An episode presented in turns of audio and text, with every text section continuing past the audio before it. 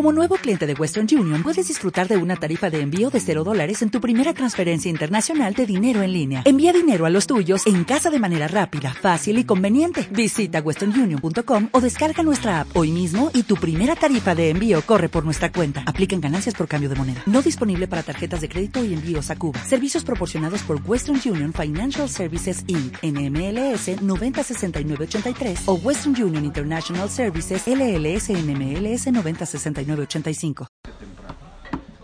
Ayer dijimos, estamos hablando sobre las barajot, hay varias barajot muy bonitas que hay en, esta, eh, en la perashá.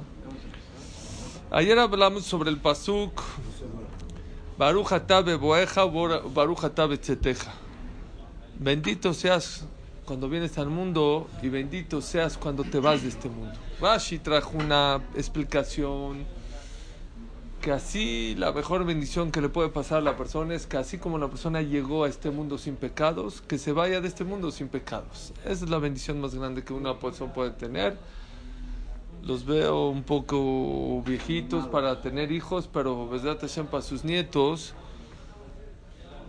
recomiéndele a sus hijos o a sus hijas que cuando vean a su bebé la primera vez que le den esa braja, creo que es una braja hermosa, la primera braja que le puedes dar a tu bebé cuando sales, Baruch atah beboeja, Baruch atah betzeteja. Así como llegaste limpio a este mundo, te vas de este mundo limpio. Obviamente es, un- es, una gemara, es una gemara en Masejet Baba Mitzia. Nomás repetí, ¿eh, Abraham, debes. No te perdiste nada. Gracias, ¿eh?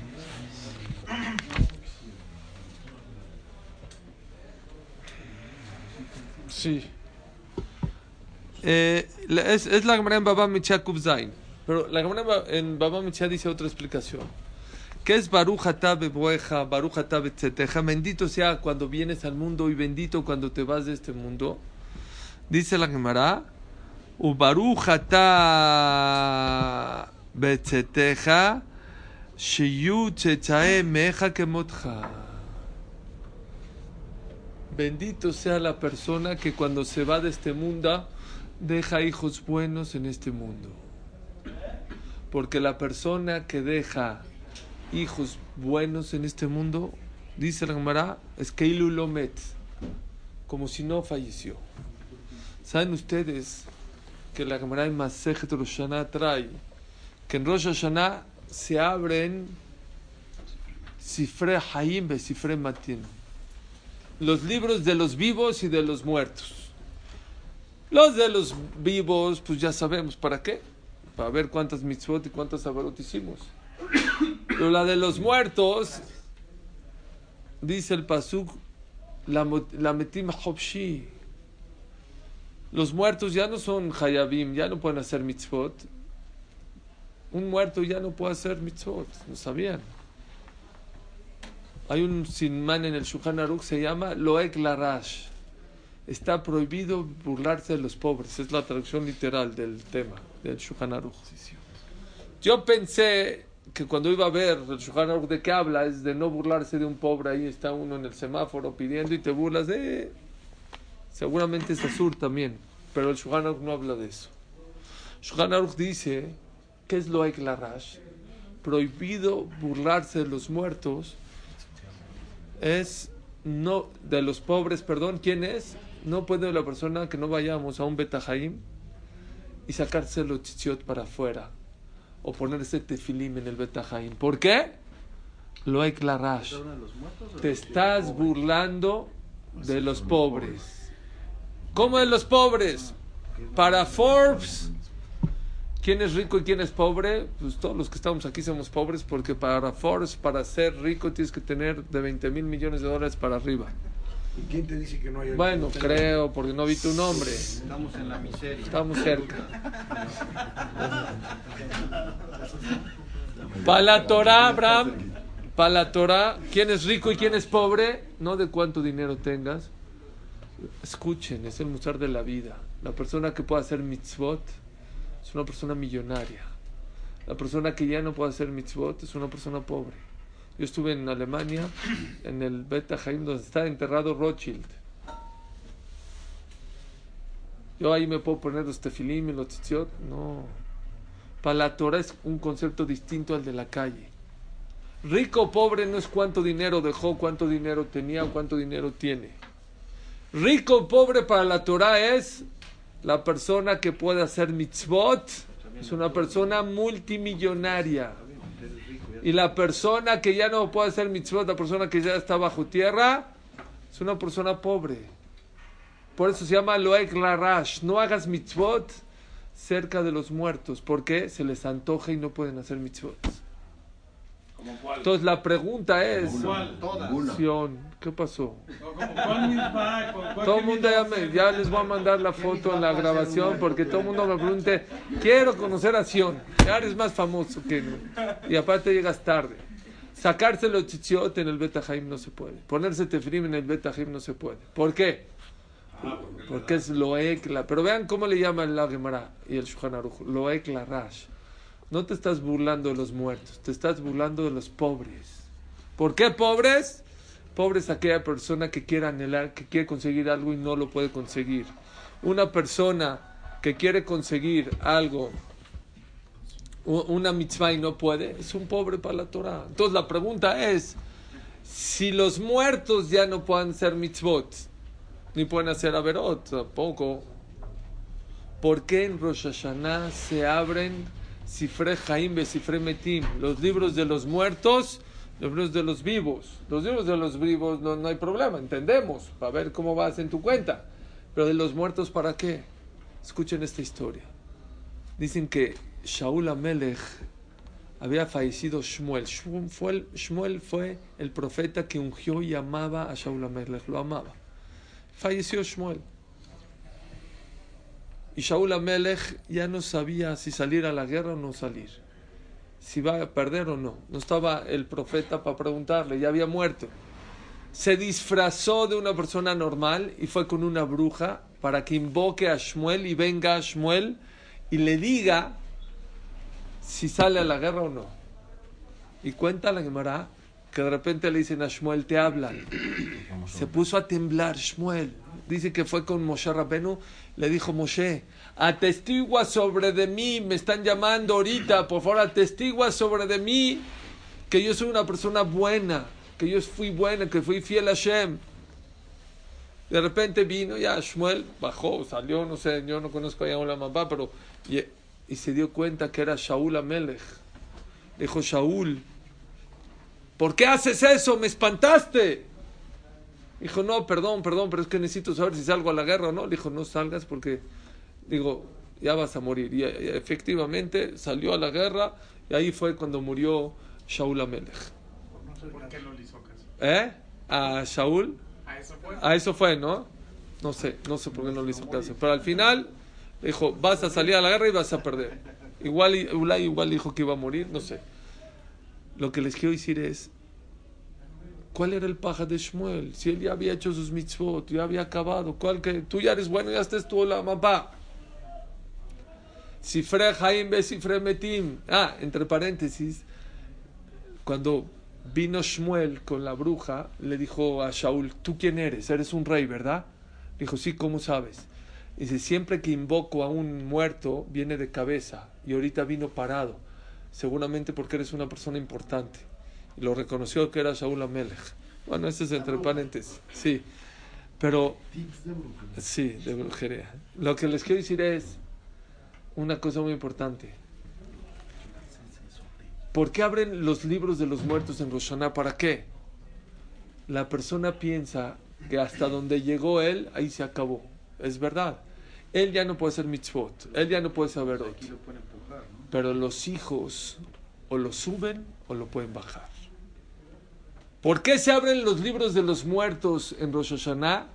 Para ver los hijos o los alumnos que dejó si hicieron bien o hicieron mal. Si hicieron no- bien, lo suben. Sí, lo suben, pero si hicieron mal, que lo bajan. Claro. ¿Por qué? Si tú les enseñaste el Ah, al menos, por eso, bueno, al menos que tú hayas dejado bien, pero si tú, por tu culpa, tus hijos no se comportaron como debe ser, por lo tanto, dice la Barja, Barujata, Beboeja Barujata Betzeteja, bienaventurado la persona que deja un hijo como él, una persona buena.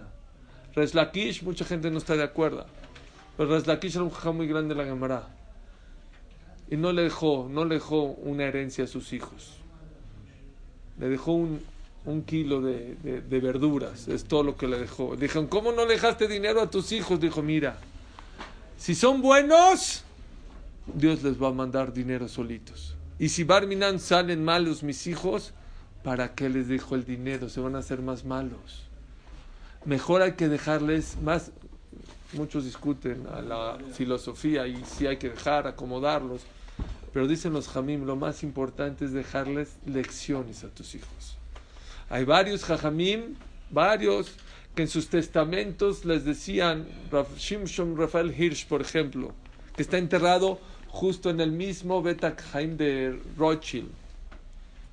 Tengo una carta por él de Rav Shimshon Rafael Hirsch, donde él le dice a sus hijos que él ya se va. Él era una persona, era Yeke, saben que Yeke era alemán, correcto, Era buen orador, ¿verdad? un gran, era un filósofo, hijo, lo que, lo que, me- era, que era tan buen orador y tan preparado que los reformistas pensaban que era reformista. Y una vez sacó una- un libro en contra de los reformistas que los deshizo. Se llaman las siete cartas o algo así, que deshace al reformismo. Rav Shimshon Rafael Hirsch vivió hace 150 años más o menos, o antes, 120 años, 130 años. Era tan correcto, vean que, que, que, que ser una persona yashar. Que él cuando ya estaba enfermo, ya estaba, él era el rab de la, de la Keilai en Hamburgo. Y ya estaba muy enfermo, y estaba la mitad del mes por ahí, y se iba a morir, ya sentía que estaba muriendo. Y a él le pagaban como la renta, los jamim se les paga su sueldo por adelantado, o por lo menos a él le pagan por adelantado.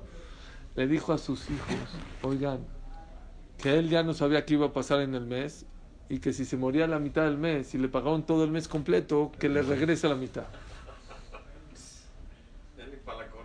¿Oyeron? Ese es Rav Shimshon Rafael Hirsch. Un. Creo, no estoy seguro, pero creo que ¿saben cuándo falleció? El último día del mes. Retzonosh el Adam, cuando una persona quiere ser honesta, Borolam le ayuda a ser honesta. Obvio que no iba a regresar el dinero. Pero bueno, Rav Shimshon Rafael Hirsch dejó una carta antes de fallecer a sus hijos. No sé si les dejó dinero o no, pero aparte de dinero les dejó una lección y les pidió que siempre estén unidos. El papá y la mamá y la familia es como un libro, pero el papá y la mamá es como la pasta. Cuando el papá y la mamá se van, es muy fácil que ese libro se pueda deshojar. Hay que tener mucho cuidado, les dijo, por favor. Mañana va a salir, siempre estén unidos, siempre quiéranse, siempre perdónense uno a los otros, por favor. Es algo muy importante en la vida que la familia esté unida. El rebe de Klosenburg. Saben que los rebes cuando fallecen los hijos le heredan el puesto de rebe y el cabod y todo. Puso ahí. El hijo que me quiera, saben, Rebe Klosenburg tuvo 10 hijos en la Shoah, le mataron a sus 10 hijos y a su esposa en la Shoah. Se volvió a casar y tuvo 5 hijos. A esos 5 hijos les dejó un testamento. No sé quién de los 5 va a ser el, el sucesor. Pero eso sí, condición literal para que puedan ser mi sucesor, acabar el Shaz. Si no han acabado el Shaz del Gemara, no pueden ser mi sucesor. Mucha gente se preocupa más que el dinero. Y, es verdad, la filosofía de Raslakish. Hay gente que toda la vida, bueno, ya, ¿por qué? No trabajo para mis hijos. Yo trabajo para mis hijos. Y viene el hijo y trabaja como burro y trabaja como loco y no viene a estudiar y no hace mitzvot. ¿Y tú para quién? No, yo trabajo para mis hijos. Y así, y- ¿y cuándo va a llegar el hijo que va a decir, yo trabajo ahora sí para mí, para, Olama, para mi Olama va? La gente se preocupa y, yo, no estoy como Resh yo no soy tan extremista de decir, no le dejes nada a tus hijos. No, no, está bien. Pero si estás preocupado en el futuro material de tus hijos, Kol Shiken, Bekal Homer, con mucho más razón que la persona tiene que preocuparse no nada más por el lado material, pero el lado espiritual de tus hijos. Dice la, el Tosfot en Yevamot, Bra Kra de Abúa.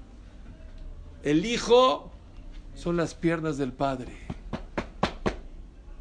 ¿Qué es lo que le da altura a un ser humano? Las piernas.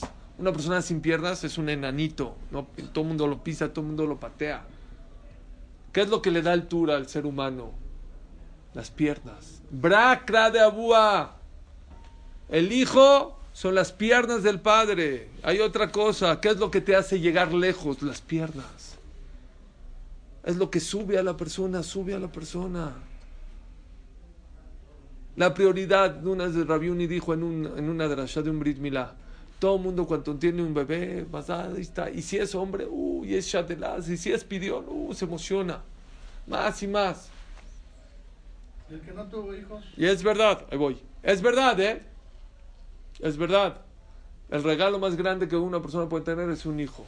Pero dijo Rabiuni, el compromiso más grande que la persona tiene también es un hijo. Es lo más grande que podemos. Habían dos que estaban en el hospital esperando que sus esposas den a luz. Allá en, eh, el hospital. Ya saben el chiste, ¿no? De que les conté, no les conté. Estaban varios ahí esperando a que en Israel, en Sharet Tzedek Blain este año, es el hospital de Jerusalén. Sharet Tzedek, que es famoso. Hay Adasa y Sharet Tzedek, ahí muy cerca de Beit Bagan. ¿Cuántos Blain Aral, cuántos niños nacieron en ese hospital este año? 24 mil. 24 mil niños. Creo que el promedio es de 70 diarios. Hagan la cuenta.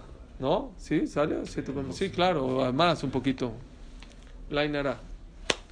Bueno, estaba uno en Sharetzed, estaban esperando. De repente dice: A ver, el de Kriyat Arba, ¿dónde está? Aquí, aquí. Cuatrillizos. Ojo, ¿está bien? ¿Más da todo bien? Sí. De repente sale el doctor y dice: El de Kriyat Shmoné, ¿dónde está? Aquí estoy. Ocho. El de Mea Sharim se echó a correr. No, había uno de verdad que estaban ahí, dos, estaban esperando dos a que sus esposas den a luz, y de repente uno le dice, oye, ¿y tú qué onda? ¿Es tu, ¿Qué número dijo? Dijo, no, pues mi hijo es el número 10. Dijo, ah, entonces me llevas mucho. Dijo, ¿por qué? ¿Tu esposa qué número es? Dijo, 9. O sea, entonces no te llevo mucho. Dice, no, me llevas muchísimo. ¿Cómo? Yo 10 y tú 9. Dice, ¿sabes qué es? que Dios te dé a cargo a ti una neshama más a tus manos.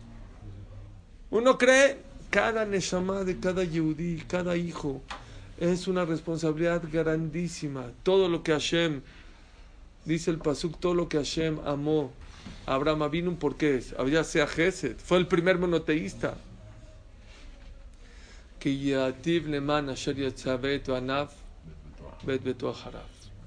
todo lo que Hashem le demostró el cariño, el amor a Abraham vino, ni fue por su Geset, ni tampoco fue porque hizo la queda, ni tampoco fue porque, porque fue el primer monoteísta del mundo el que trajo a Dios. No, por una cosa. Porque le enseñaste a tus hijos el camino de Hashem, el camino correcto que debe ser. Y hay varias historias de cómo, hay un libro que se llama, perdón, antes de historias de Raf, es uno de los grandes mashahim de la generación, que se llama Binyan Bezdería. Es un libro así chiquititito, creo que tiene unas 30 40 hojas, pero habla de la importancia del jinuj, de la sok jinuj, de ocuparse en la educación de los hijos. Dice, no porque un, una persona tiene un piano en su casa se convierte en un pianista ni el que tiene un balón de fútbol se convierte en futbolista. No por tener un hijo te conviertes un padre. Un padre es cuando te dedicas en cuerpo y alma a tus hijos.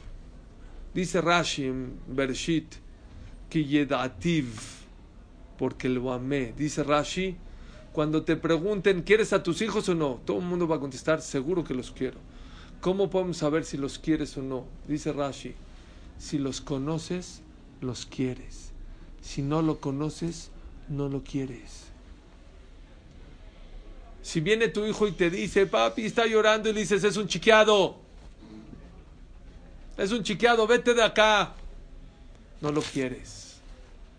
Tengo un caso que ya pasó hace muchos años, pero yo estaba en una mesa comiendo y de repente con unas parejas, de repente una niña llore y llore, una bebé de tres meses. Tres meses, una bebé. Y la mamá comiendo, hagan de cuenta, hasta que el esposo dijo, oye, está llorando, es una chiqueada. Déjala que llore, es una chiqueada. ¿Tres meses chiqueada? Bueno, pues así dijo. Al otro día que me entero que la niña se le reventó el tímpano, pues por eso estaba llorando. Pero es más fácil decir es una chiqueada. Es más cómodo. Obvio que... ¿Eh? Es- pero al final es más difícil.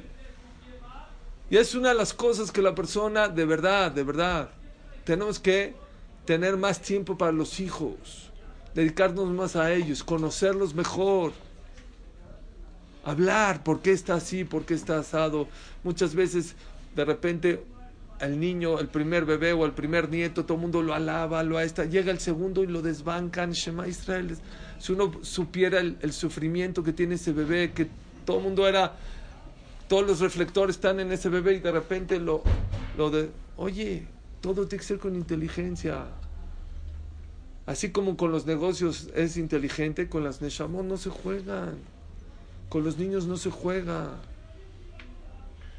Y edativ, la primera condición que la persona necesita en la educación de los hijos es conocer a los hijos.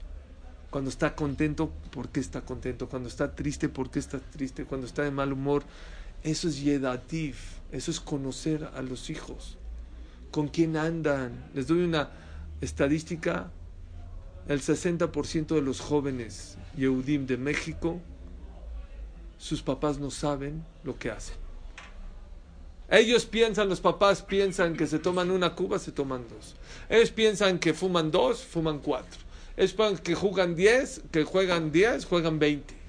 ¿Saben qué es lo más triste? ¿Quién contestó esa encuesta? No los papás, los hijos. Los hijos son los que dicen, mis papás no saben ni lo que hago, a dónde voy, con quién me llevo. Y eso es triste, Robotay. Es triste que sepamos, con perdón de ustedes, que sepamos...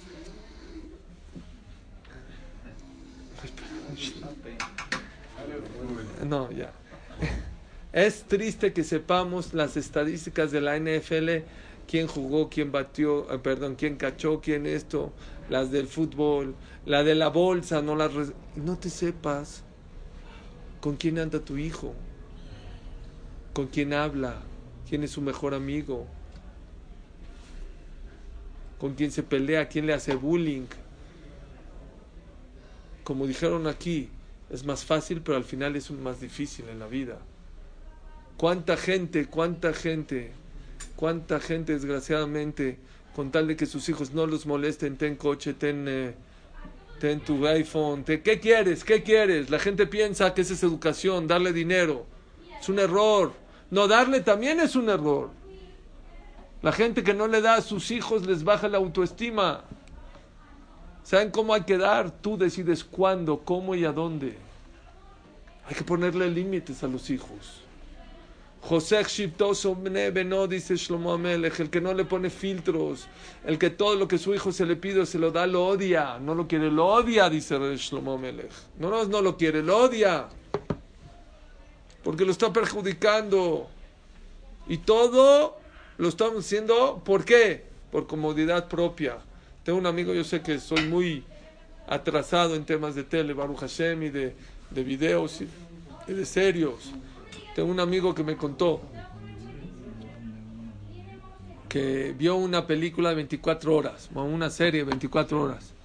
Pero me estaba contando que, dije, ay, sí, de qué se. No, es que dura, 20 cuando me dijo, dura 24 horas. Dije, ¿cómo? 24 horas, te echaste una película en 24 horas, no, no fuiste a trabajar, no, ¿cómo crees? Ah, me espantaste. Dice, no, en tres noches me la eché, o sea, 8 horas.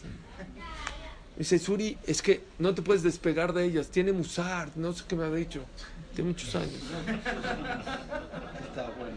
¿Está buena? Muy bueno.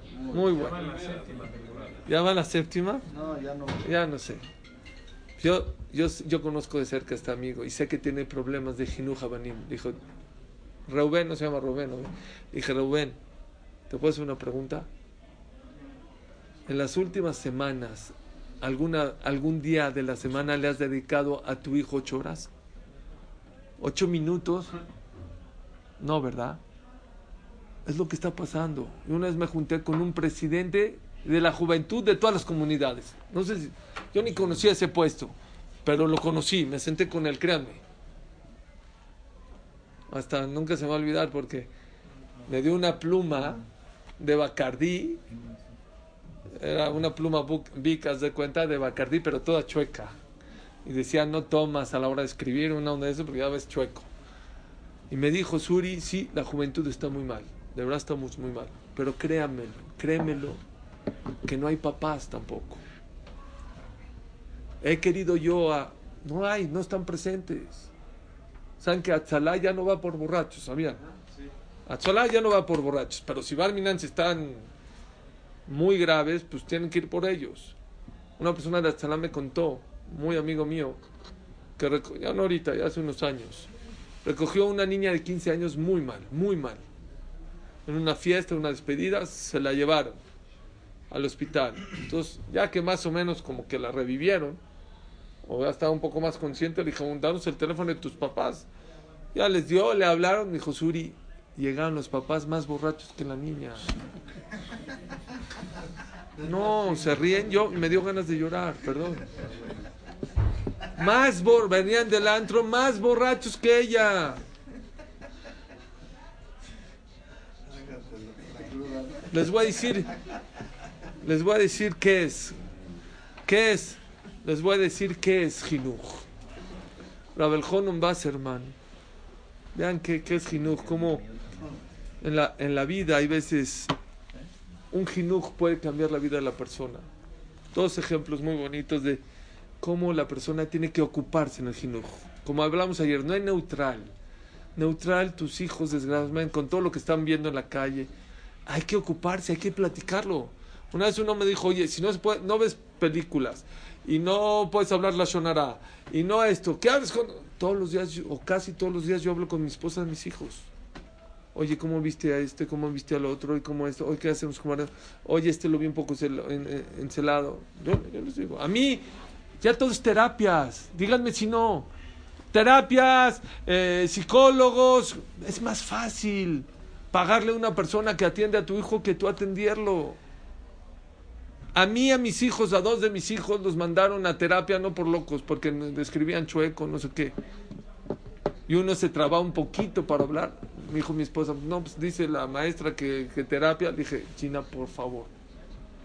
Yo lo mando, dame dos meses. Yo creo que nos ha faltado atención a ellos. Deja, dame chance, dame dos meses. Y si no, yo lo mando, yo lo llevo a la terapia uno por escritura y otro que se medio tarda. Baruch Hashem, los dos los sacamos adelante sin ninguna terapia, pero con cariño, con amor, con dedicación, con esfuerzo.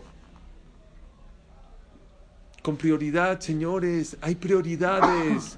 Claro que hay que trabajar, claro que hay que viajar, claro que hay que comprar, claro que hay que comer, claro que hay que pasarla bien con los amigos, claro, pero hay prioridades, hay responsabilidades, no hay justo ¿Cuántas parejas lo alenu se divorcian y se llevan de corbata? No es justo. Es que no hice clic. Oye, ¿y entonces por qué trajiste un hijo hace seis meses, hace ocho meses? ¿Por qué? ¿Por qué? Falta responsabilidad. No es justo que seamos tan egoístas. Que estemos en nosotros. El otro día fui al banco, estaba en la fila. Palabra que había un niño con sus beats, su Game Boy en la esquina fácil estaba media, ni volteaba a ver ni a la mamá de él, ni a la, estaba ahí, enrinconado en el piso, sentado, en su mundo. Y por eso estamos viviendo la generación que estamos viviendo. El regalo más grande que Hashem nos dio son los hijos, pero la responsabilidad más grande que Hashem nos dio son los hijos. Ahora sí les voy a contar dos más. ¿sí? Había un jajá muy grande, se llama Rabel Jonon Basserman Rabel Basserman tenía, era el alumno predilecto del Hafez Y él abrió una yeshiva en Baranovich. Y había un gran donador que se llamaba el señor Daives o Daines. Y era un donador muy grande de la yeshiva. Y una vez al año, dos veces al año lo molestaban. Pero de verdad, a la mitad, en ese inter que ya había dado, la yeshiva estaba en una situación muy mal. Dijo Rabel Honon, pues ni modo, lo voy a tener que molestar a este rico que ni modo. Ya sé que ya me dio, pero es necesario. Agarró su carreta, su caballo. En, era tiempos de invierno, había mucha nieve, había lodo. Viajó, llegó hasta la casa, dijo, ¿cómo? Con el lodo y las botas voy a entrar por la puerta principal. No, no voy a hacer eso. Se fue por la cocina, subió por la puerta de atrás, tocó la puerta y en la cocina estaban sus hijas de este Rabdaines. Cuando entró a la cocina, era Rabeljón, un grandote, así ponía muy grande. La vieron las hijas Rabeljón, Rabeljón, está acá. Córrele, dile a papá que está Rabeljón aquí en la cocina. Fueron las niñas con su papá, papá, está Rabeljón. No, ¿cómo Rabeljón? no viene en seis meses, no, no, no viene. Está Rabeljón. No, a lo mejor se equivocaron, a ver, déjame ir. Se pone la chamarra, el saco, ¿eh? Viene acá. Rabeljón, ¿qué pasó, Rabeljón? No, es que te quiero pedir un favor. ¿Le puedo hacer una pregunta? Yo ya le voy a ayudar, pero ¿le puedo hacer una pregunta? ¿Por qué está usted, vino aquí a destruir el jinuj, la educación de mis hijos? No, no, Hazid, de por sí venía penado, con mucha pena. Usted vino aquí, no, pero perdón, yo no vine a pedir, pero es que la situación de la... Usted me está destruyendo el jinuj de mis hijos. Pero, pero, no es para mí, es para la yeshiva, mira. No, no me está entendiendo. ¿Por qué entró usted por acá? ¿Por qué entró por la cocina? No, pues mira, mis botas están todas sucias, ¿cómo voy a entrar? Usted le está demostrando a mis hijas que es más importante el mármol que un Talmid Jajam que es usted. Usted le está de, proyectando a mis hijas que es más importante lo material que usted. ¿Quiere que le ayude? Sí, se me sale, se me mancha bien las, las botas y le voy a entrar por la puerta principal y quiero que me manche todo el mármol. Rabotay, eso es jinuj. Dijo un rab una vez, estamos en una época que ya no hay tanto tiempo para los hijos. La verdad, sale uno a las 7 de la mañana, llega o no vamos a comer o comes 20 minutos y luego corres y a tu clase o vas al trabajo otra vez, llegas a la noche ya están dormidos. En cantidad a lo mejor no tenemos tiempo, pero en calidad hay que tenerlo. Un acto como este le dejas marcado para toda la vida a tus hijas qué es jinuj, qué es las prioridades en el mundo. Una persona que le dice a sus hijos, no, lo material no es importante, no, no es lo importante. Y, va por la calle y ve, ve, ve, ve el coche, ¿viste el coche? Uf, ¿viste la boda? ¿Viste los...? Pues claro, pues es lo que le estás sembrando a tus hijos.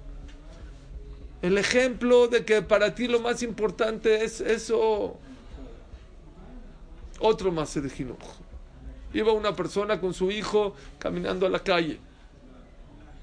Tenía cuatro bolillos. De repente un pobrecito vino, dijo, dame uno, dame uno. Agarró, le dio uno. Dijo al hijo, dale un, bolillo al pobre.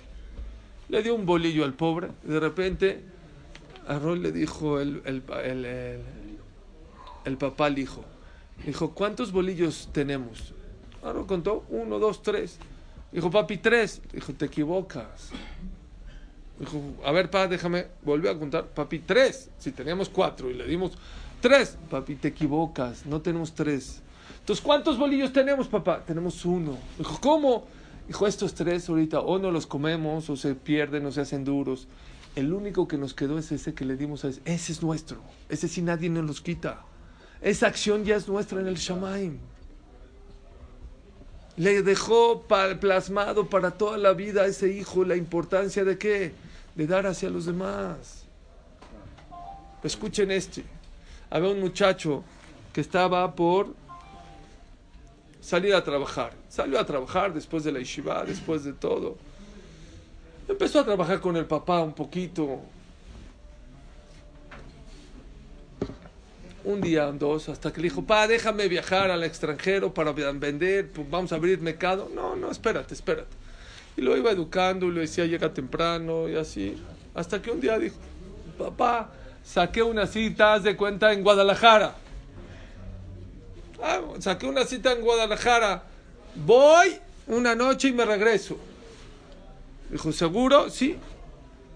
Voy a, ver, voy a llevar, vendía telas voy a llevar el muestrario de telas, el pedido de telas, todo en una maleta chiquita, de repente, tefilim. No tengo que llevar mi tefilim, no cabe en la maleta, tiene que llevarse una grande. No, que sí, que, dijo él, este, ya sé, dijo, ya sé qué voy a hacer. Agarró su tefilim, dijo, el talit, ¿para qué? Eh, Tengo chichit, sin talit, nada más meto la bolsita del tefilim a la, a la maleta, se acabó. Cupo perfecto, su sidur chiquito, su tefilim chiquito. Llegó a Guadalajara, está vendiendo, todo perfecto. De repente, al otro día en la mañana, le tocan la puerta del cuarto. Aquí, ¿quién está tú? ¿Quién? Abre, ¿quién? Abre, ¿quién es? Su papá. ¿Qué pasó, papá? ¿Qué pasó? Ah, no confiaste en mí, ¿verdad? Aquí tengo. No, no, sí confío en ti. No, se te olvidó algo. A ver, el muestrario de, de- las telas aquí está, el liso aquí está, el pedido aquí está. Papi, no se me olvidó. ¿Se te olvidó algo? ¿Qué se te olvidó? No, para nada, de verdad, la pluma, todo, la palma, computadora, todo está acá, ¿no? ¿Qué se te olvidó?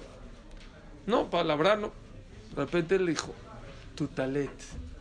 Se te olvidó tu talet. Te traje tu talet. Gracias, pa. No, mira, es que no me... No me viajes sin talet. Con talet se viaja. Le dio el talet. Dijo, bueno, pa, vamos a la cita. No, yo no vine a la cita. Vine a dejarte tu talet. Le dejó su talet, cerró la puerta y se regresó a México. Vinieron los amigos y le dijeron, ¿cómo? ¿Hiciste un viaje de cuatro horas por el talet? Le dijo, no, no hice un viaje de cuatro horas. Hice un viaje para generaciones. Te apuesto que nunca en la vida mi hijo se le va a olvidar jamás Esto pasó hace 150 años. Hasta ahorita, señores. Es la familia conocida del talet.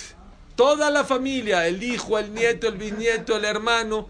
Nadie deja de ponerse el talit ni siquiera un segundo. Rabotai. Barujata betzeteja. Bendito seas cuando te vas. Bendito, dice la camarada de Babá Mechea, bendito sea la persona que deja un hijo como él mismo. Baruch Adonai Leolam. Amén.